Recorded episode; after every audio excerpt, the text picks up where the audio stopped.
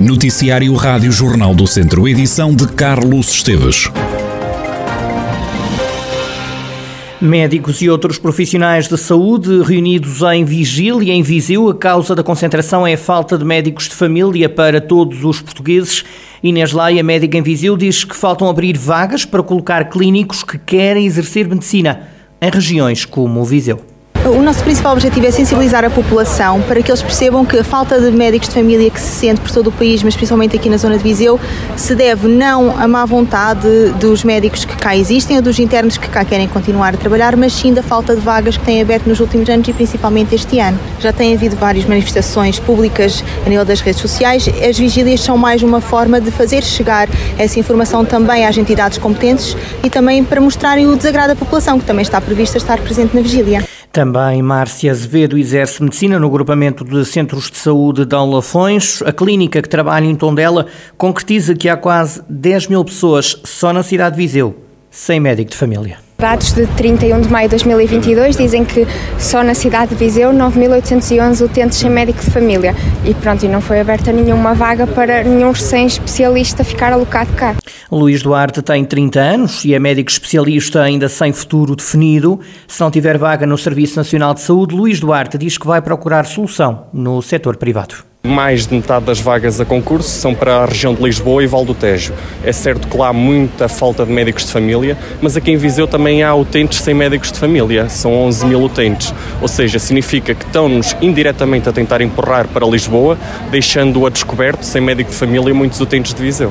O Luís, eh, com essas três vagas, vai concorrer aqui para Viseu e se não ficar, porque é por nota, não é? Sim, exatamente. Ou seja, à partida já sei que não ficarei. Uh, tentarei ficar num dos centros de saúde mais próximos. Uh, já estabeleci um limite. fora do, do, do Distrito de Viseu, é isso? Exatamente, exatamente. Qual é o limite que estabeleceu? Estabeleci uma hora de viagem. Ao preço que o combustível está, uh, já é muito caro e já é muito dispendioso. Mas... Contudo, se não tiver, se mesmo assim não tiver lugar num desses centros de saúde, rescindo e, e seguirei a minha vida no privado, fazendo outra, outra coisa qualquer no âmbito da medicina. Oportunidades não faltam. O presidente da secção regional do Centro da Ordem dos Médicos associou-se à causa. Carlos Cortes diz que o mapa de abertura de vagas para o Serviço Público de Saúde não faz qualquer sentido.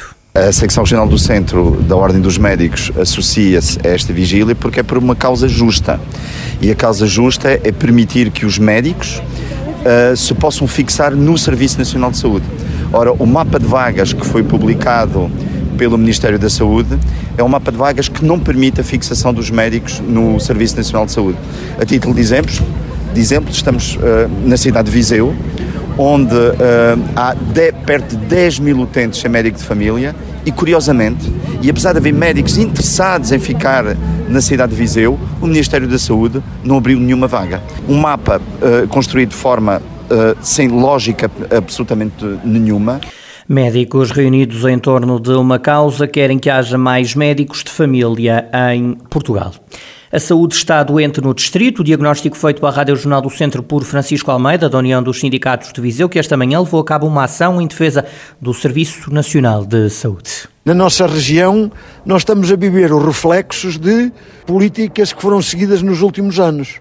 E depois é a falta de pessoal. Ainda há pouco tempo, em Moimenta da Beira, o Serviço de Urgência Básica de Moimenta da Beira esteve um fim de semana inteiro sem qualquer médico. Não tinha nenhum médico. As pessoas chegaram lá e tinham lá um enfermeiro para fazer a triagem, mas para depois para ver as pessoas não. Mesmo hoje, em, algumas, eh, em alguns serviços desses centros de saúde e serviços de urgência básica, a rotina é por falta de pessoal, por eh, muita gente na fila de espera à espera do médico, a rotina é chamar os bombeiros e colocar as pessoas e mandar as pessoas para o hospital, para o Hospital de Viseu, para Lamego, para Vila Real. E, portanto, o Serviço Nacional de Saúde no Distrito de Viseu, respondendo diretamente à pergunta e numa frase curta, está doente. Contra o encerramento da União de Saúde de Familiares da Casa das Bocas, o serviço que está pronto há mais de meio ano, sem que tenha entrado em funcionamento, a União dos Sindicatos de Viseu fez hoje uma inauguração simbólica do espaço. Esta unidade de saúde familiar está construída, então terminaram as obras, está tudo pronto. Ao que parece, eh, tem médicos, tem enfermeiros, mas faltam quatro trabalhadores administrativos para pôr a funcionar esta unidade de saúde familiar. Mas também falta dizer que hum, eh, seguindo a prática deste governo, esta unidade de saúde familiar tem médicos e enfermeiros que foram tirados de outras unidades de saúde. Por exemplo, foram buscar médicos aí a centros de saúde, das redondezas, eh, de conselhos circundantes de Viseu e do próprio Conselho de Viseu, ou seja, utilizando aquela expressão popular eh, para tapar a cabeça de se tapam os pés. Francisco Almeida, da União dos Sindicatos de Viseu, que levou a cabo uma ação de luta para defender e reforçar o Serviço Nacional de Saúde Público, gratuito e universal. E ainda na área da saúde, o período de isolamento por Covid-19 vai passar de 7 para 5 dias, anúncio feito pela Ministra da Presidência, Mariana Vieira da Silva. As regras que estão em vigor neste mês são as mesmas regras que vigoraram até aqui, ainda que nos próximos dias tenhamos eh, novidades. Em primeiro lugar, porque a Direção-Geral de Saúde comunicou à Senhora Ministra da Saúde a intenção de passar o período de isolamento eh, de 7 para 5 dias. E em segundo lugar, porque por despacho eh, dos ministros que habitualmente assinam o chamado despacho das viagens, deixará de ser exigido certificado para a entrada no nosso país. Fora estas duas alterações, as regras permanecem as mesmas, com a indicação de utilização de máscara nos transportes públicos e um, ehm, com a recomendação de utilização de máscara quando estamos em contacto com pessoas mais vulneráveis, quando temos sintomas ou quando sabemos que tivemos um contacto de maior risco. Mariana Vieira da Silva, Ministra da Presidência, referir então que o período de isolamento por Covid-19 passa de 7 para 5 dias. Viseu vai ter uma companhia de dança jovem com repertório próprio, intérpretes e uma equipa formada na cidade a partir do trabalho desenvolvido na Escola de Dança Lugar Presente. O administrador da escola, Albino Moura, fala num acontecimento histórico. É a primeira companhia de dança a nascer na cidade, enfim, com uma estrutura, com um repertório próprio e com intérprete e uma equipa que, que foi formada cá, não é? Portanto, acaba por ser um, um acontecimento histórico. Isto até foi um, um desafio do Dr. Almeida Henriques, que em 2018 ao falar connosco, nos sugeriu esta ideia de criar uma companhia jovem e uma vez que estávamos a criar repertório, uma vez que também queríamos, de certa forma, criar aqui um projeto de continuidade para os alunos que terminam e para os alunos que depois de fazerem a sua formação superior eh, poderem voltar a Viseu e não terem que simplesmente emigrar para outros sítios e não terem aqui propostas nem hipóteses de trabalho. Foi o Dr. Almeida Henriques que nos sugeriu esta ideia de criar a Companhia Jovem e que só avançou agora porque só agora é que nós tivemos um apoio específico da, da autarquia para esse efeito. Pedro Gomes, um ex-aluno da Escola Lugar Presente, é um dos jovens a alinhar na companhia. Eu neste momento ainda estou a acabar a escola superior, ou seja, se não tivesse vindo fazer este projeto, continuava a acabar a universidade e tentava arranjar alguma coisa mais em Lisboa, mas estava muito difícil. Ou seja, é óbvio que este projeto e tu também a acabar a escola superior. Ando Viseu, Lisboa, Lisboa, Viseu.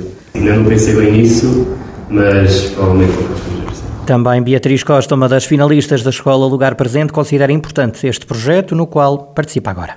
É muito enriquecedor para nós, porque podemos sempre aperfeiçoar a nossa técnica, mas também podemos conhecer melhor, podemos conhecer o nosso movimento melhor, aperfeiçoá-lo. Para mim foi muito importante a questão de explorar o meu movimento e por causa da, da minha orientadora consegui perceber mais especificamente a dinâmica que devia ter dos ensaios, a técnica, quais eram os, os conceitos que podia ter ou, ou tinha que ter em mente para chegar a um tipo de movimento e para isso, enquanto intérprete, foi muito importante. Agora, se calhar falando a nível de relações interpessoais, também foi bastante importante. Atuais alunos, estudantes e professores da Escola Lugar Presente estreiam sexta-feira à noite no Parque Aquilino Ribeiro os espetáculos toda a noite até ser dia e depois da dança tratam-se de duas reposições. O académico já voltou aos trabalhos na preparação da nova época. Os vizienses vão fazer para já sete jogos de treino. O primeiro é dia 9, diante da equipa de juniores do clube.